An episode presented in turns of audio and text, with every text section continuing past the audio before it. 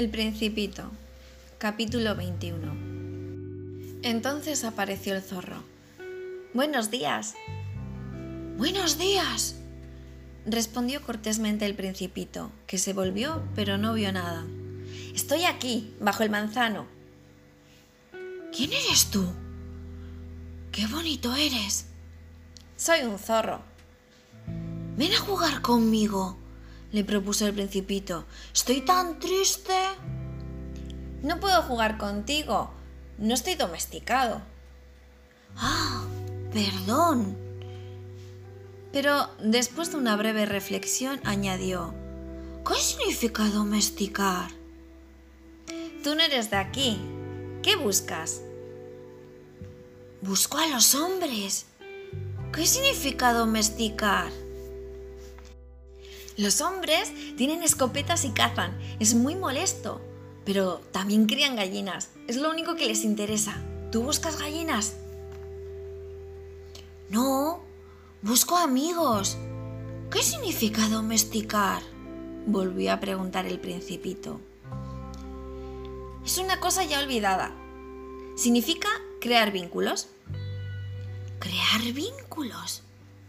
Efectivamente, verás. Tú no eres para mí todavía más que un muchachito igual a otros 100.000 muchachitos y no te necesito para nada. Tampoco tú tienes necesidad de mí y no soy para ti más que un zorro entre otros 100.000 zorros semejantes. Pero si tú me domesticas, entonces tendremos necesidad el uno del otro. Tú serás para mí único en el mundo y yo seré para ti único en el mundo. Comienza a comprender. Hay una flor. Creo que ella me ha domesticado. Es posible, concedió el zorro. En la tierra se ven todo tipo de cosas. ¡Oh! No es en la tierra. El zorro parecía intrigado. ¿En otro planeta? Sí. ¿Hay cazadores en ese planeta? No. Qué interesante. ¿Y gallinas? No.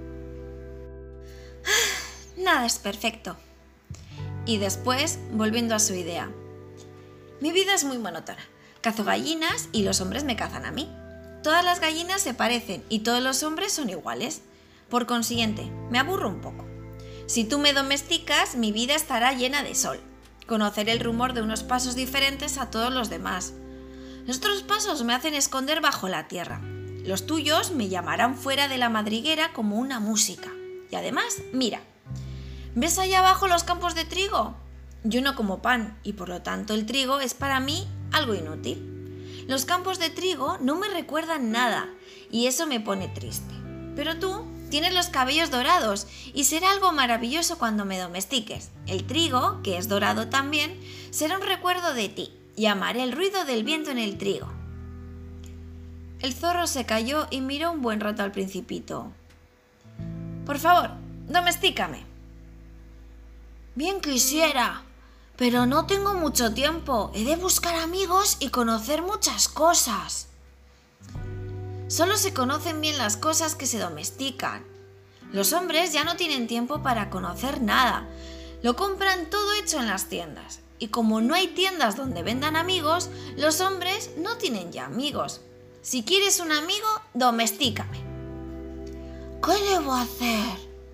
Debes tener mucha paciencia. Te sentarás al principio un poco lejos de mí, así, en el suelo. Yo te miraré con el rabillo del ojo y tú no me dirás nada. El lenguaje es fuente de malentendidos. Pero cada día podrás sentarte un poco más cerca. El principito volvió al día siguiente. Hubiera sido mejor que vinieras a la misma hora. Si vienes, por ejemplo, a las 4 de la tarde, desde las 3 yo empezaría a ser dichoso. Cuanto más avance la hora, más feliz me sentiré. A las 4 me sentiré agitado e inquieto. Descubriré así lo que vale la felicidad.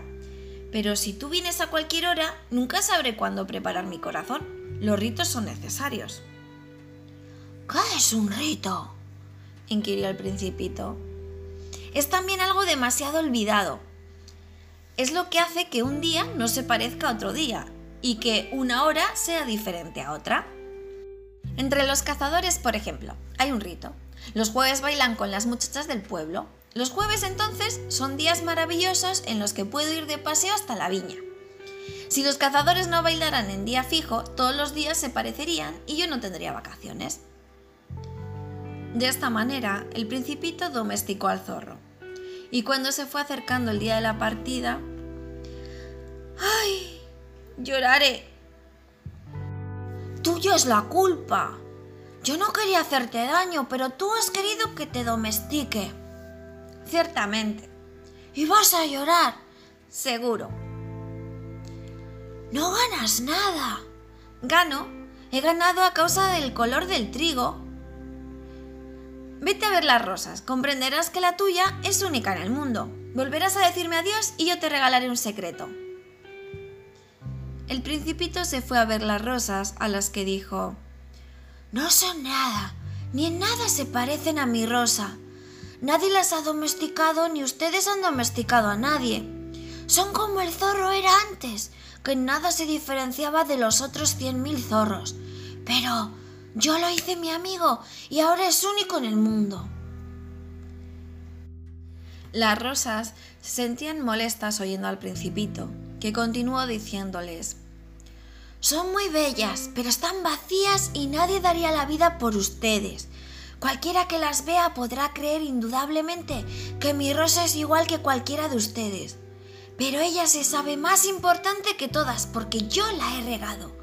Porque ha sido a ella la que abrigué con el fanal. Porque yo le maté los gusanos, salvo dos o tres que se hicieron mariposas.